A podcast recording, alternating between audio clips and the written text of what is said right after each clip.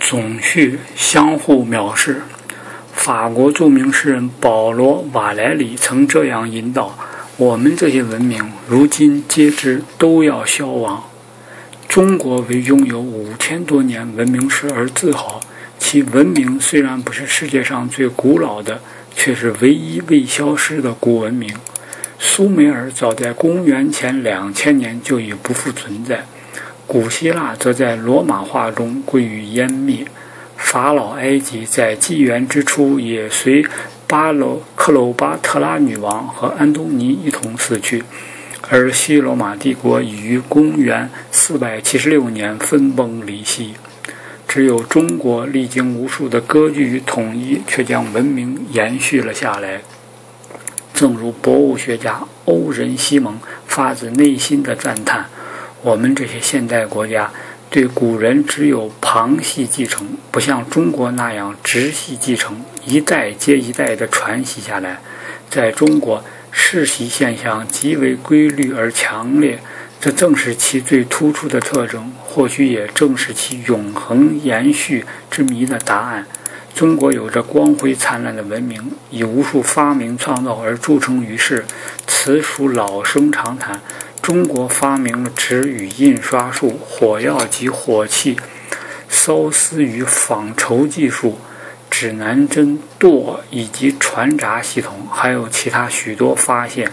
中国艺术堪为世界上最丰富多彩的艺术之一，其出土的瑰宝蔚为壮观，而地下神奇之谜远未揭开。十六、十七世纪，中国实为高度发达的国家。其文明程度远远超越西欧。18世纪，大清朝曾是世界上最强大的帝国。启蒙时代的欧洲为中国所吸引，对中国很推崇。伏尔泰在《风俗论》中一开篇就要求读者关注一个民族。当我们还没有文字的时候，他早已拥有固定的语言和延续的历史。伏尔泰和同辈人莱布尼茨一样。崇拜中国，以中国为榜样，极力贬低本国的制度。在他看来，世人再也设想不出比中国更好的政府。他眼中的中华帝国与宗教重压之下裹足不前的欧洲社会迥然不同，讲秩序、重理性、尊法度、唱科举，尤其是君主贤明。其其次，由于融入宫廷任职的传教士们的技术与描绘，中华帝国已被理想化了。乾隆大帝继承康雍之治，在位时间甚长，于1799年驾崩，其统治时期堪称中国历史上的辉煌盛世之一。不过，人们也许会责怪他，富有不愿向外开放，致使中华未成为现代化国家的历史责任。中国是一个幅员辽阔的国度，19世纪时比现如今更为广大，其统治范围远及安南、交趾支那。一1884年，法国侵占整个越南，将其分为交趾支那（今越南南部）、安南（今越南中部）和东京（今越南北部）三个地区，其中交趾支那为法国殖民地。安南和东京为法国保护地。编者注：渠罗、缅甸和尼泊尔等附庸国，它是当时世界上最大的国家，面积超过整个欧洲，拥有四亿多人口。中国与西方的交流源远流长，最早的丝绸之路始于纪元之初，于二世纪直达罗马帝国，而后在唐朝，丝绸之路空前鼎盛。十三世纪末，威尼斯商人马可·波罗曾经远游中国，留在元朝皇帝忽必烈的朝廷中供职。一二八一年，北京成为元大都。当时的中国对外国人开放，可后来对西方封闭达两百年之久。十六世纪初叶，葡萄牙航海家达伽马等曾在宁波和澳门登陆。一此处有误。达伽马的航行只到达印度，随后欧洲传教士陆续涌向中国。意大利人利玛窦一五八二年至一六一零年在华，深得朝廷赏识。十七至十八世纪的后继者，如南怀仁、王志成、蒋友仁和郎世宁等，也都如此。一六四零年起，中国决意闭关自守，以防止外来侵略，同时也将外国使团拒之门外。外国使者，特别是天主教传教者，往往被被视为欧洲经济、政治或军事列强的危险工具。一边是高山或大漠，一边是大海，把中国与外界隔离开来。中国自己又沿东北至西北领土修筑了代价高昂的浩大防御工程——万里长城。中华帝国自认为独立于世，物产自给自足，一直将邻邦和其他藩国视为影响皇帝效忠的附庸。一七九三年，乾隆大帝降旨，终止英使马格尔尼的活动，并在颁给英吉利国王乔治的敕谕中，以羞辱性辞令强调：天朝物产丰盈，无所不有，原不及外夷货物以通有无。尔国僻居荒远，间隔垂重营。于天朝体制原未安息，是以命大臣等详加开导，遣令回国。二，见乾隆五十八年敕英吉利国王，引自梁廷景《粤海关志》卷二三，贡博三第八至九页，北京文殿阁一九三五年签印本。故与英以交换产品丝毫无益，尤其违背中华利益。一八一六年，英国使节阿美士德尚未到达天津，嘉庆皇帝就向直隶总督颁下珠谕：英吉利国遣使纳贡来临所，称仰慕中国德威，系外夷表贡常语。其实，该国遣使远涉重洋，以纳贡为名，恐尚有恐尚有干求事件。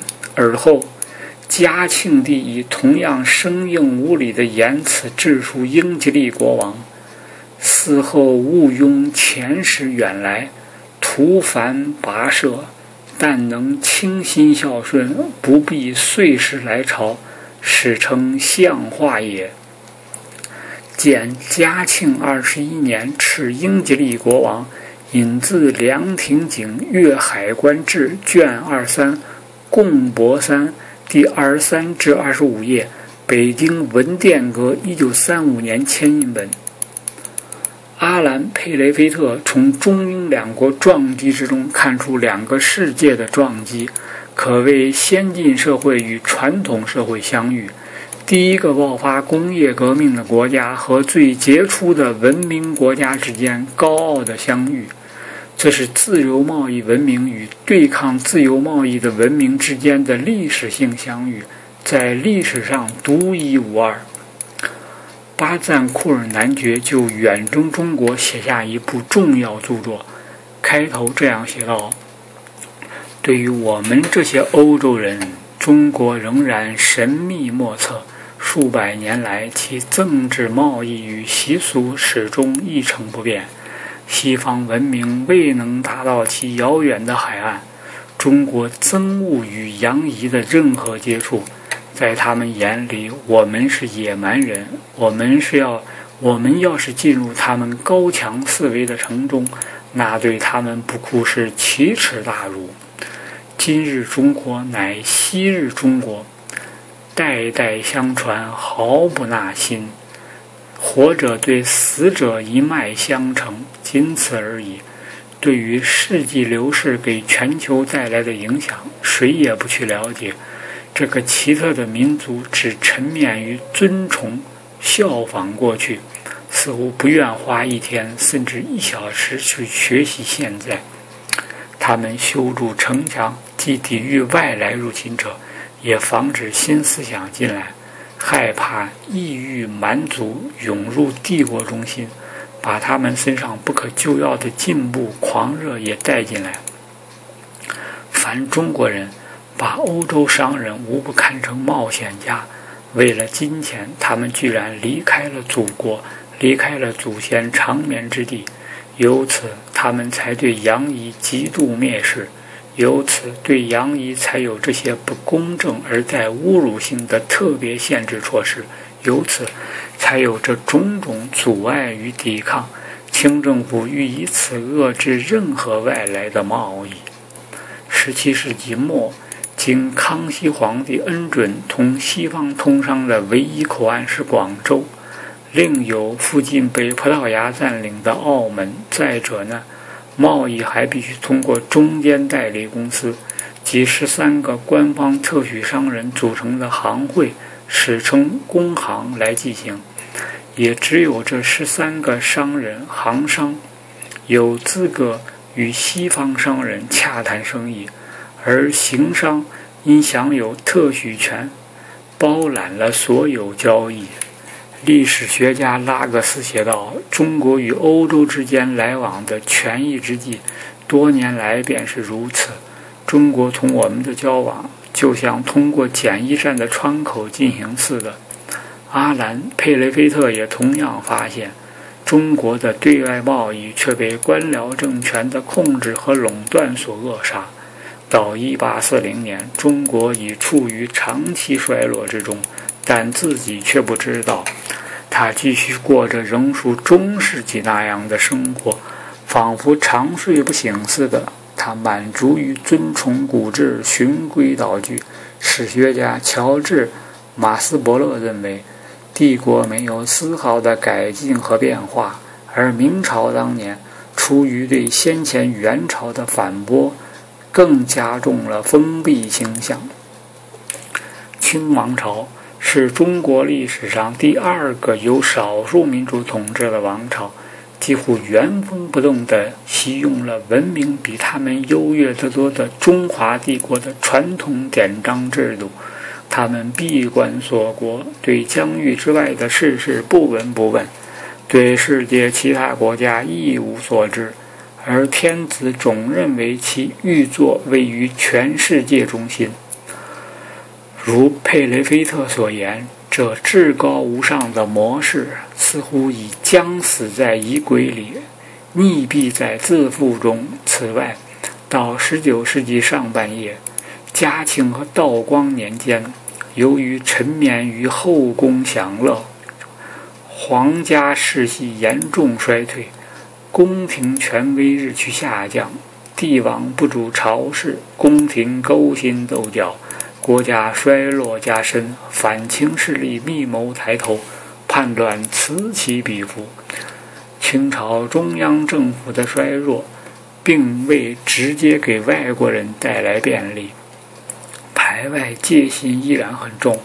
在中国人看来，西方人仍然是番鬼野蛮人，只会搞乱中国的秩序。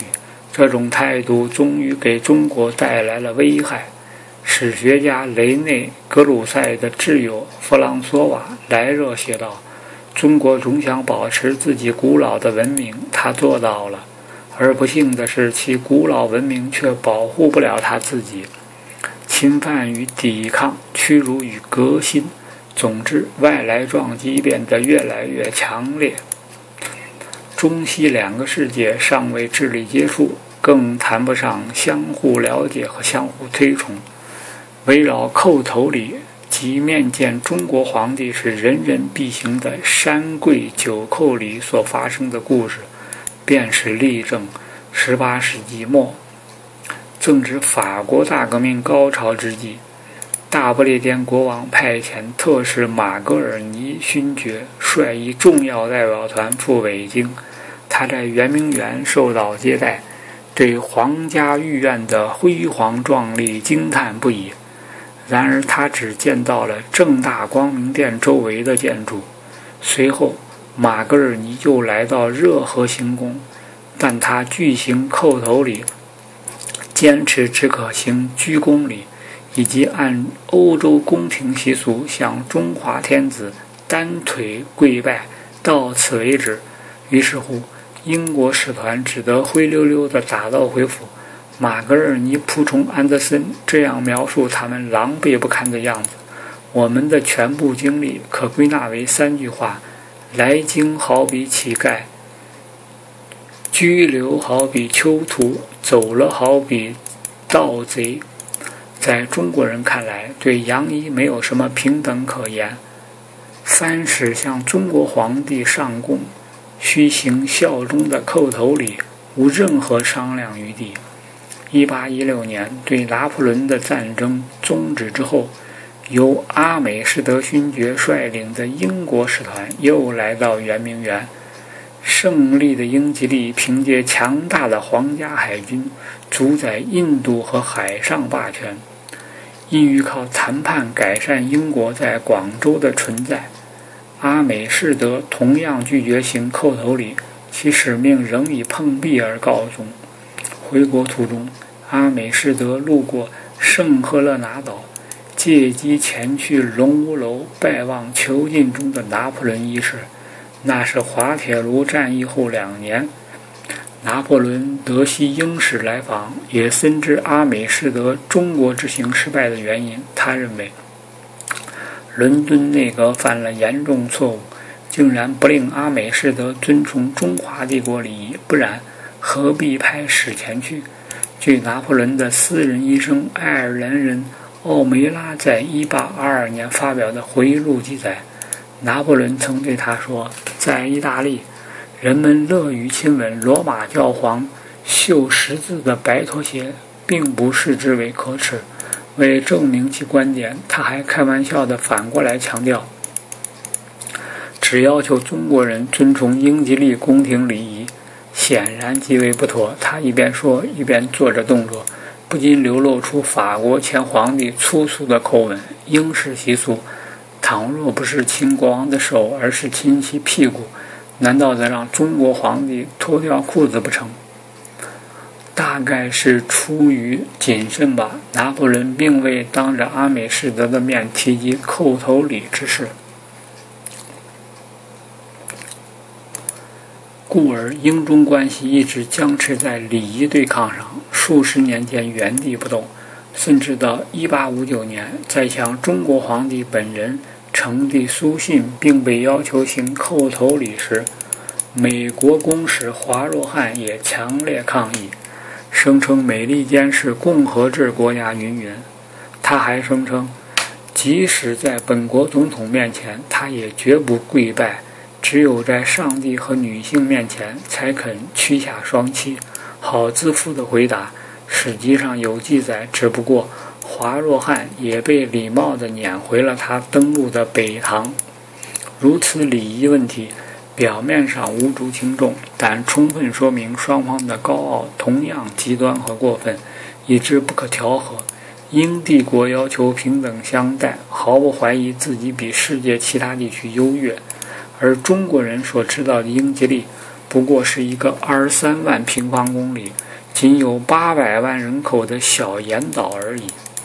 中国1848年出的一本世界地理教材，倒把不列颠王国描述的较为恰当。英吉利，孑然三岛，不过西海一卷石，溃其幅员，与明广之台湾、琼州相若。而就是这样一个小岛，何以突然变得富有而强大呢？其骤至富强，纵横于数万里外者，由于西得亚莫利加，东得印度诸部也。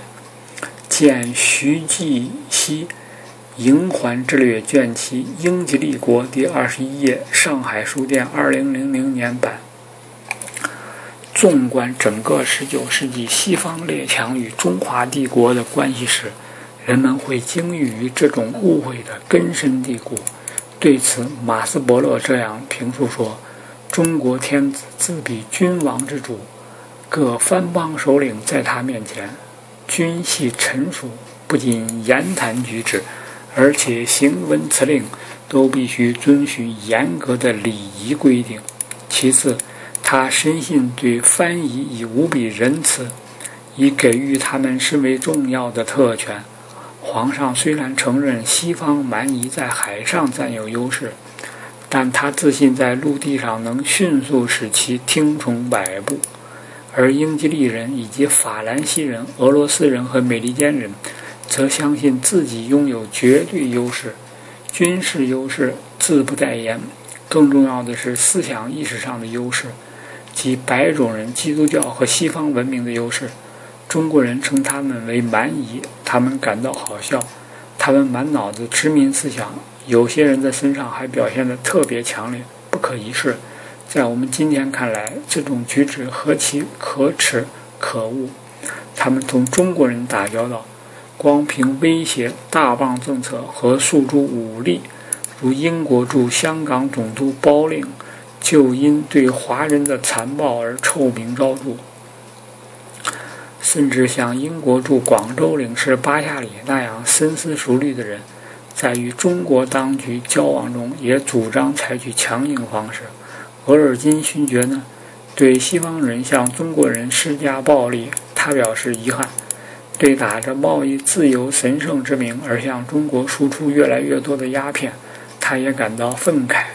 这样的人实属个案，然而不幸得很，正是这个额尔金下令火烧了圆明园。中国的党政者也深信其数千年文明及文化的优势。他们自认是天底下唯一的文明，由于对现代世界的变化知之甚少，他们的思想依然停留在这点上，确信中华帝国是世界中心和天下主宰。他们蔑视西方人，将本国的众多祸患归罪于洋夷。他们对西方肆意强加的产品与技术不感兴趣。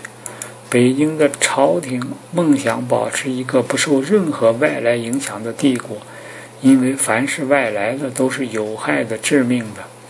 其实他们所希望的就是不受干扰的过自己的安生日子。中国人反抗西方侵略，可谓悲怆悲壮。来热认为，为了击退蛮夷进犯，捍卫国家领土完整，且不脱离万有天朝的梦想。古老中国不惜倾尽全力，但却显得软弱无力，实为可悲、可亲、可叹。清廷及其官员有时在压力下被迫屈服，他们就玩弄以拖再变、出尔反尔、消极抵抗等种种手腕加以敷衍逃避，而对已签之约不经事先通知终止，即弃之不予履行。在他们看来，所谓承诺。仅对愿意信守承诺的人起作用而已。在西方人眼里，这种出尔反尔的态度只能加重他们的罪状，而又拿不出更严厉的言辞回击他们的欺诈。欧洲人觉得中国人言而无信，尽人皆知，于是他们便从中寻找借口和时机，以便步步紧逼，抛出更加强硬的要求。中国当政者稍有抗拒，便被视为挑衅，进而被视为蔑视王权，更甚而至于被视为宣战。任何挑衅都理所当然地要受到惩罚，所以戏只能以悲剧收场。这就是两种傲慢的冲突，两种优越感的冲突，双重藐视，源自相互误解。一方是厚颜无耻的殖民帝国主义。一方是极端透顶的民族中心主义，工业革命并未波及比欧洲落后百年的中国。此时处于蓬勃发展、实力强大又十分傲慢的欧洲，已经前来敲击中国的大门。的确，对于垂涎三尺、胃口极大的洋夷，中国时系诱人而易于捕获的猎物。历来，天朝令人向往，而这一次。中国所吸引的不再限于那些勇敢的传教士和前来发财的单个商贾，而是西方更众多的商人、实业家、银行家以及军人、海员等。他们深受英吉利强大的鼓舞，越来越对中国感兴趣。至于鸦片贩子们，因得伦敦撑腰，更是无孔不入。鸦片虽念兹在兹。却从未公开提起。佩雷菲特在《停滞的帝国》一书中叙述的马格尔尼使华，其目的就是说服大清帝国与英通商；而在他接到的谕令中，当然从未言及鸦片之事，所以他不提及此事。但对鸦片走私的重要性，他不会不知。当时，英国东印度公司面临严重财政困难，他进口大量中国茶叶，到反但反过来。未能向对方卖出一点产品，如乾隆帝谕旨所称，中国不需任何东西。然而鸦片除外，印度鸦片，几十年来鸦片走私已渐成气候。18世纪80年代，鸦片走私发展飞快，后来英国人轻而易举的就能自由合法的输出鸦片，就无需进行走私了。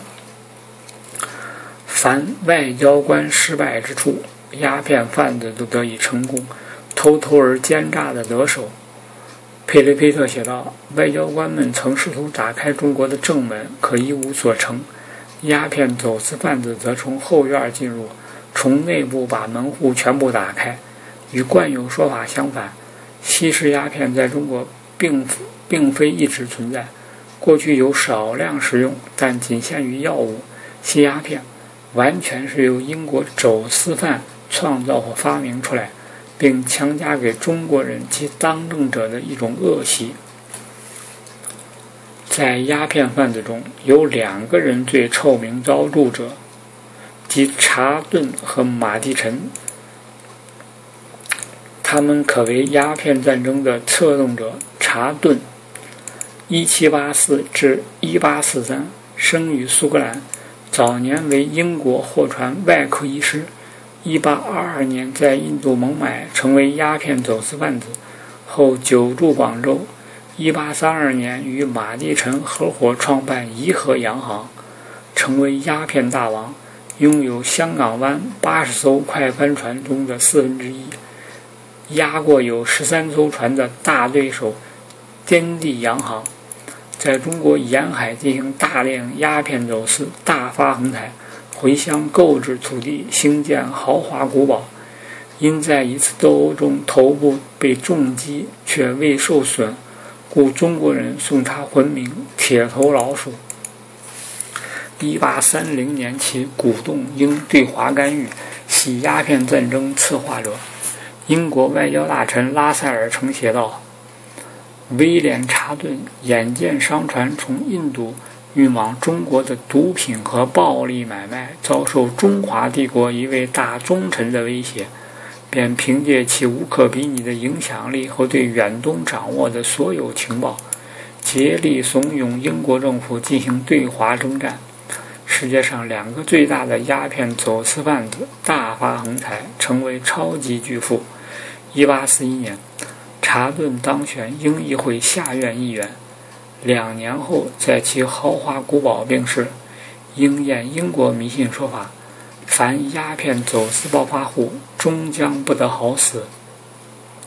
其后代于1973年在香港修建查顿大厦，1984年离港迁居贝尔穆德斯，1995年退出香港交易所。马蒂臣。一七九六至一八八七，生于苏格兰，初在印度加尔各答助其叔父经商。一八一八年到广州，与查顿合伙进行鸦片走私，二人开办颐和洋行，变本加厉。林则徐禁烟时将其驱逐出境。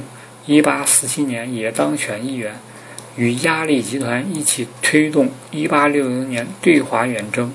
一八八二年被维多利亚女王封为准男爵，五年后选为皇家学会成员，花巨款购置苏格兰一小岛，兴建豪华古堡，死在芒东无嗣。而滇地也是大鸦片走私贩子。一八零七年，东印度公司代理巴林创办大卫逊洋行，他成为骨干。后借机在广州开设宝顺洋行，拥有最大的快艇“水妖号”等，与颐和洋行的“红海盗号”等竞争。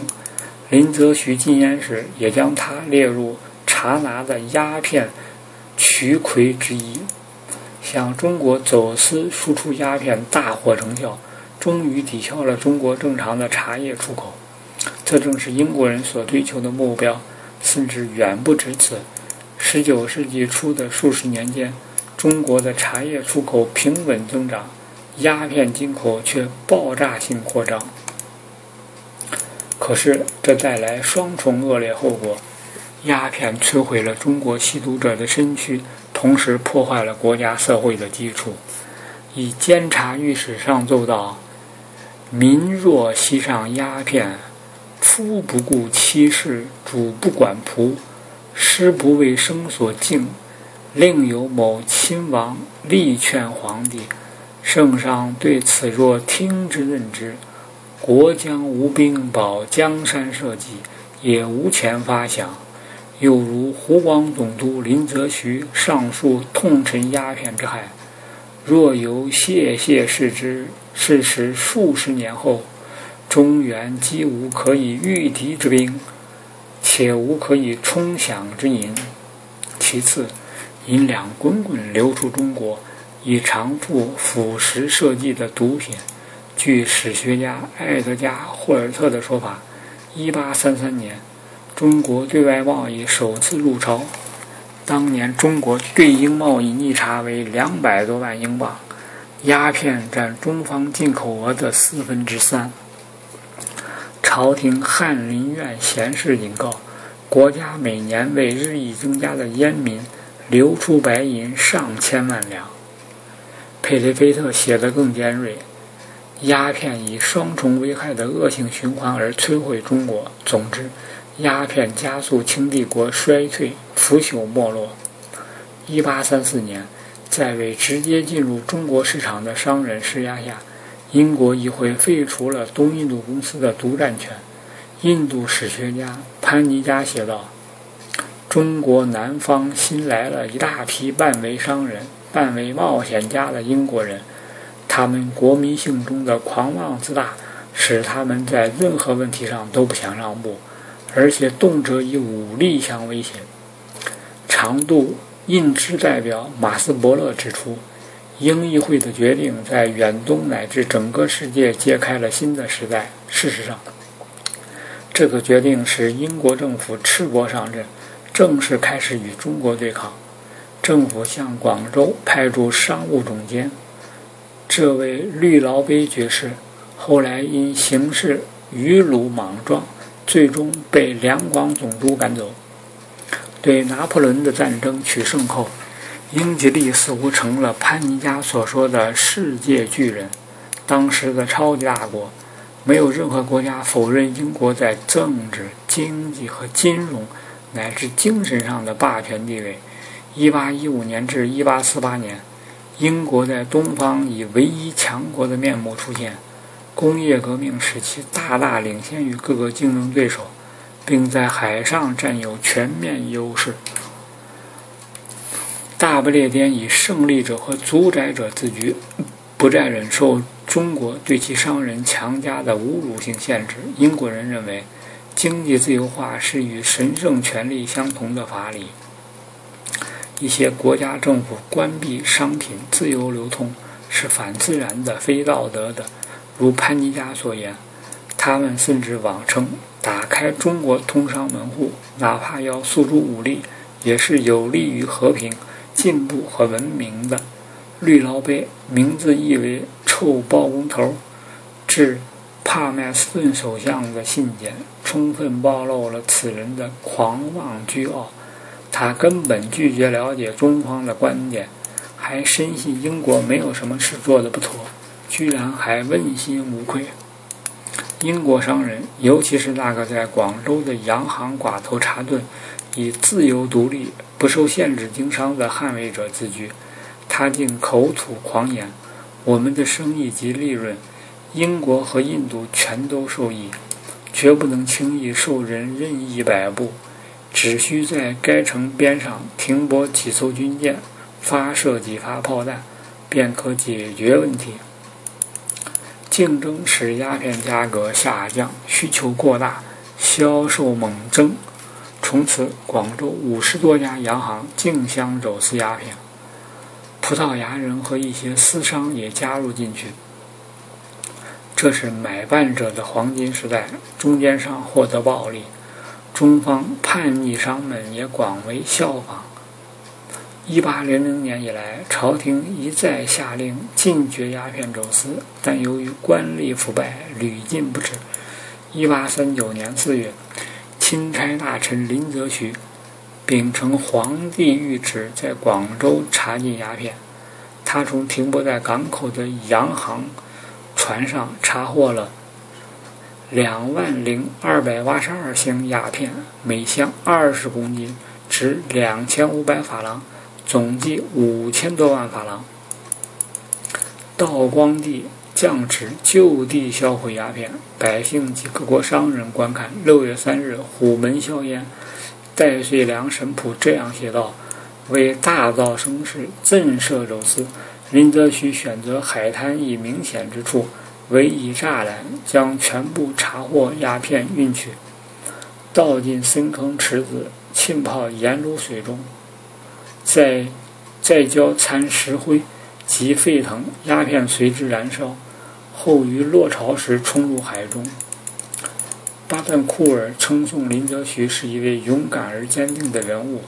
潘尼家认为林则徐的廉政节操和精忠报国不容置疑，他以禁烟打击了英国贸易利益核心，英人视其犯下十恶不赦的危害贸易罪。当时，英远东商务代表皇家海军上尉义律与六十多家商人乘船逃往澳门，后来逃到香港。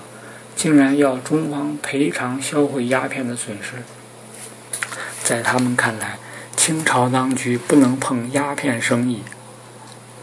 总之，不能以这种方式处置。当年，鸦片销售占印度政府收入的六分之一，而英对华贸易为其本土上预算的十分之一。数年一月，林则徐曾给年仅二十岁的英国维多利亚女王写信。据说女王从未收悉，函中写道：“为是通商已久，重以良莠不齐，遂有夹带鸦片，诱惑华民，以致毒流各省者。四次但知利己，不顾害人，乃天理所不容，人情所共愤。相闻贵国王存心仁厚。”自不肯以己所不欲者施之于人，并闻来越之船，皆经颁给条例，有不许携带禁物之语，是贵是贵国是贵国王之政令，本属严明，只因商船众多，前此或未加查。贵国王诚能于此等处拔尽根株，尽除其地，改种五谷，有敢再种。造鸦片者，纵治其罪，此真兴利除弊，此真兴利除害之大仁政。天所佑而神所福，延年寿长子孙，必在此举义。见来信下林则徐年谱新编第三百八十四页，南开大学出版社一九九七年版。鸦片之患导致战争，道光皇帝降旨，立即停止英夷贸易。勒令停泊当仓库的欧洲船只全部开走，驻广州英商面临私贩鸦片被迫被判处决的境地。而在伦敦议会中拥有四十名议员的东方贸易压力集团大为恼怒。实际上，该集团由贩毒大王、显赫的英国、显赫的香港怡和洋行所主导。一八四零年四月七日，在英国下议院，一位尊敬的议员先生大放厥词。此君大名托马斯·斯当宗爵士，是英国首屈一指的中国通。但是，于是，一八四零年四月，斯当东以政治和道义、信誉为代价，使下议院采取了支持对华开战的立场。此公大言不惭。我们进行贸易，我们进行鸦片贸易，违反国际法了吗？没有。既然广东巡抚用自己的船贩卖大烟，那么谁也不应对洋人做同样的事表示异议。针对中方威胁要处死贩烟营商，他叫嚷道：“要当心，我们一旦在华失去尊重，不久将在印度，甚至一个接一个，在全球失去尊重。正在酝酿之中的战争是世界性之战。”战争将产生无法估量的影响，而这种影响会因战争结果的不同而截然相反。我们无权放，我们无权放弃战争，尽管有所遗憾，但我仍然觉得这场战争是正义的，势在必行。话音未落，全场报以噼噼啪啪的掌声。出于维护英国贸易的考虑，外交大臣。帕麦斯顿勋爵也提议先痛打一下中国，然后再做解释。然而，当时也响起一个勇敢的声音，反对向中华帝国开战。这完全出于道义。在野党中，托利党年轻激进议员威廉·格拉斯通坚决反战，因为他反对鸦片贸易。他愤怒地声讨这一丑恶行径。就其根源而言，如此非正义的战争，策划的如此精心，却要使国家永久蒙羞的战争，在整个历史上还从未有过。不列颠国旗在广州上空骄傲地飘扬，居然只为保护卑鄙的走私而生气。经过三天的辩论，英下议院以五票的优势通过了对华战争，帕麦斯顿赢得支持。虽然对鸦片之字，虽然对鸦片之事只字未提，但第一次鸦片战争爆发了。英军四十来艘战舰载着从孟加拉调来的四千余士兵，掠过广州卫亭，直接北上，开往扼守天津的要塞大窟。伦敦当局向北京朝廷提出要求，其中有赔偿损失，其中有赔偿鸦片损失，开放新的口岸。签订海关协议等，清朝皇帝，清朝皇帝装着让步，最终什么协议都未能达成。于是，广州、厦门和上海相继被英军占领。一八四二年春，英军舰队夺取舟山群岛，直上长江口，兵临南京城，切断北京物资供应线。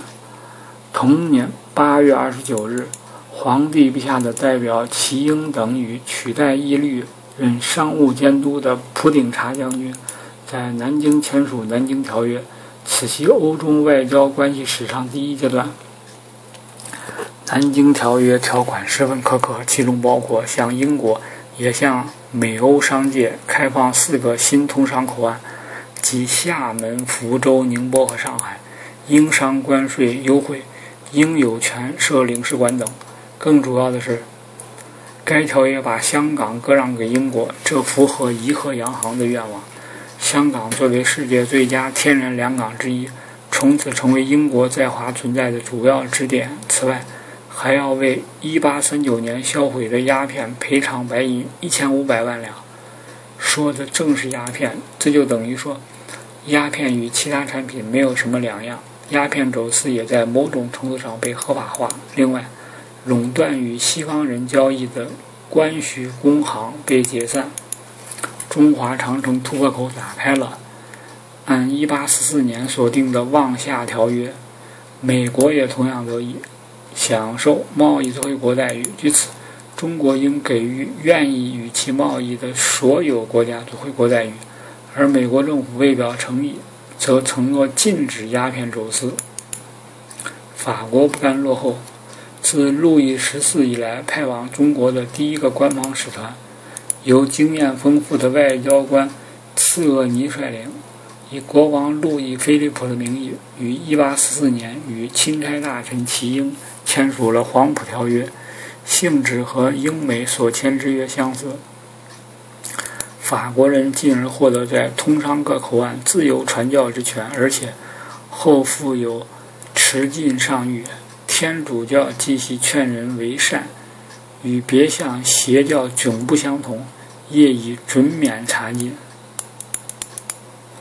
黄埔条约第二十二条对于法国天主教团甚为重要，如明确规定，凡弗朗西人按照第二款至五口地方居住，无论人数多寡，听其租赁房屋及行建住货，或租地自行建屋建行，弗朗西人一一体可以建造里外堂、一人院、州级院、学房、坟地各项。另外，倘有中国人将弗朗西礼拜堂、坟地触犯毁坏，地方官照例严居重惩。一，见王铁牙《中外旧约章汇编》第一册第六十二页，三联书店一九五七年版。南京条约、望夏条约和黄埔条约被称为首批不平等条约，在而后的七十多年间。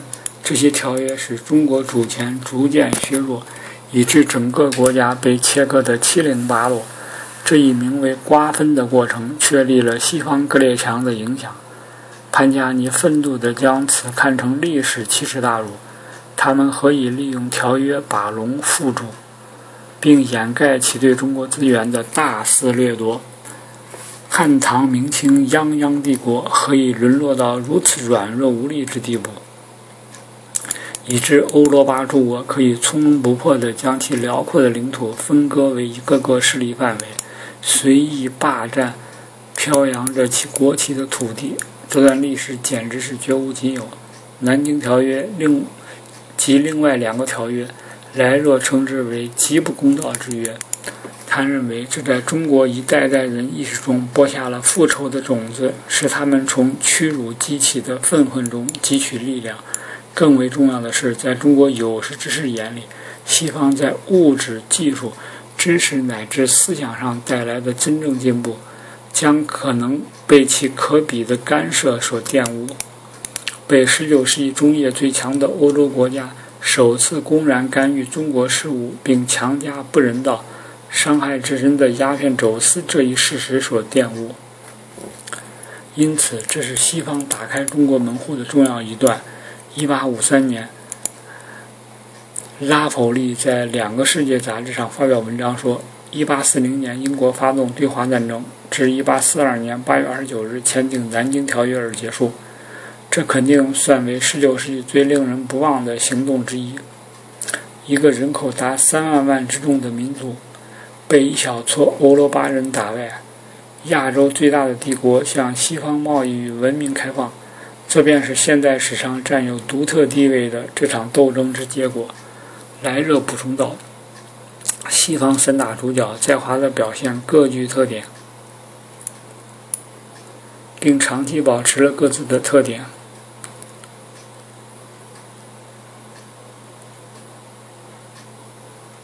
英吉利坚决维护并扩大对华贸易。”美利坚以慈善的色彩掩盖他的唯利是图，而法兰西则关注保护天主教团。直至此刻，几乎互不相识的两个世界于是开始学习了解对方。远东从此进入欧洲外交和经济着眼点之中，而中华帝国被迫打开一直小心戒备的门户，并走出闭关锁国的状态。马斯伯勒指出，于是乎，中国不再掌握自己的命运。几乎天天与西方列强打交道的关系行将确立，英美法三国政府深信困难时代已经过去。他们以为中华帝国明白自身软弱和蛮夷，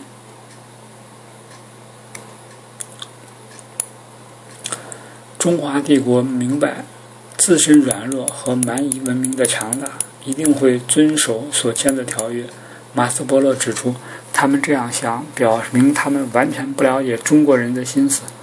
的确，后来发现，清朝皇帝对这些条约仅部分得知，而特命全权代表并不具备使政府履行承诺的真正实权。他们只是希望，只待洋人战舰一开走，一切便不再提起。一八五一年，十九岁的辛帝咸丰登基，继承在位三十年的皇父道光，据称。他身虚志弱且生活放浪，至少欧洲人对他是如此描写的。正是这样一位国君要对付西方列强一而再、再而三提出的种种要求，咸丰帝对驱虫英夷利益痛心疾首，立志重整基业，复兴大清王朝。他憎恶与欧洲有关的一切，绝不再做让退让。他即位后采取的举动之一，就是处置商签《南京条约》的穆彰阿、齐英和牛建等要臣。他以朱笔宣示穆彰阿、齐英之罪，曰：“任贤去也，成人君之首务也。若不立身国法，何以肃纲纪而正人心？又何以使朕不负皇考托付之重于？”皇上指责他们皆大西夷主张，欺瞒先帝，罪该重罚，贻害国家，缺罪为君。穆彰阿。铸崇铸着崇宽革职，永不续用。其应降为五品顶戴，以六部员外郎候补。见《清史列传》第十册第三幺六九至三幺七零页，第三幺七八页。中华书局一九八一年版。自一八五零年起，外来压力继续增强。英国人利欲熏心，一再得寸进尺，迫不及待地要攫取新的特权。在广州，他们已受不了只在代理行里经商。西方人感到修改条约已成必然，他们要中国对通商和航运等更加开放，给予他们外交官常驻京城的权利。而且，天朝，天朝何不也向西方各国派出代表呢？中国人对此充耳不闻。英国人很快就发现，他们对《南京条约》不像欧洲人那样重视。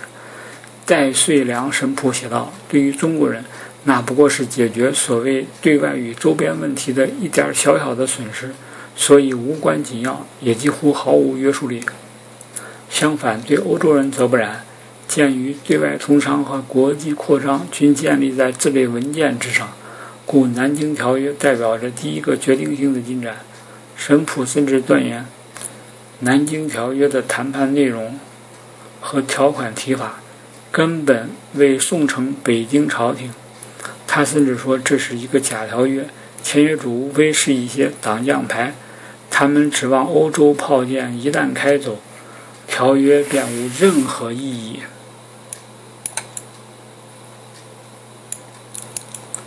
清廷使用了他们惯用的武器——敷衍外交。对清政府而言，敷衍即外交题中应有之意。他们以种种借口，尽量设法阻碍通商。古伯察神甫以撰写赴蒙古中国传教记而著称。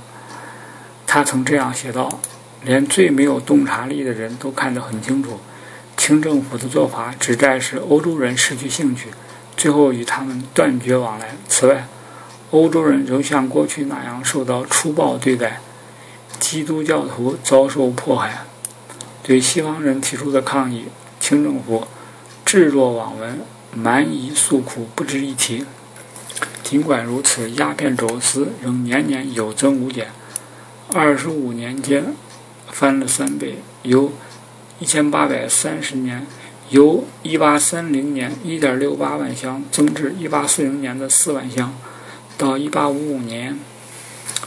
超过六点五万箱，直至一八七零年高达八点三万箱。鸦片从印度输入，大部分由英国船只运来，主要通过香港两大公司即怡和洋行和天地洋行。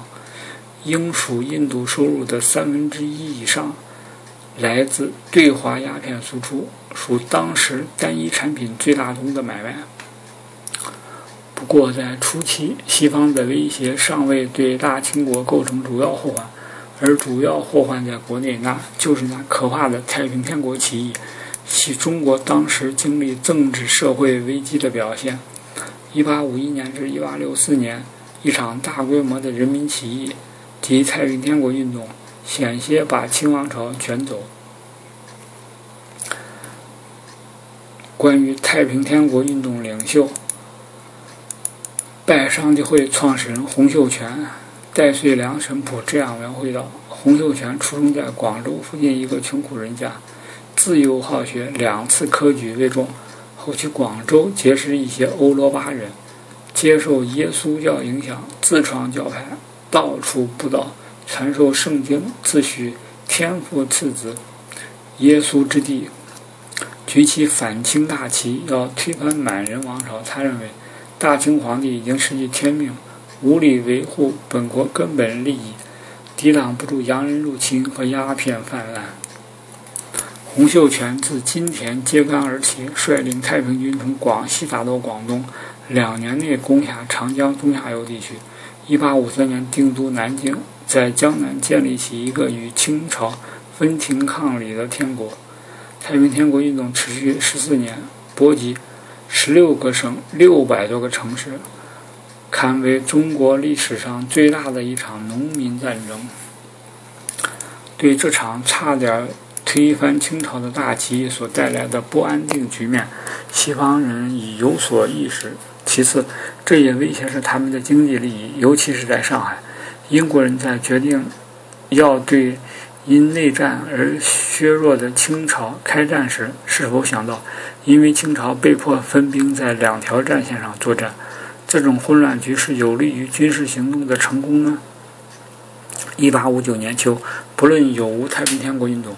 英法两国决定联合派兵远征中国。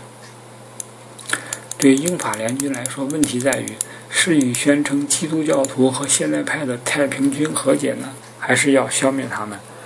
是与被大起义严重削弱的清帝国打交道更好呢，还是甘冒前途莫测的种种风险，包括贸易风险，而为推温而为推翻清朝助一臂之力？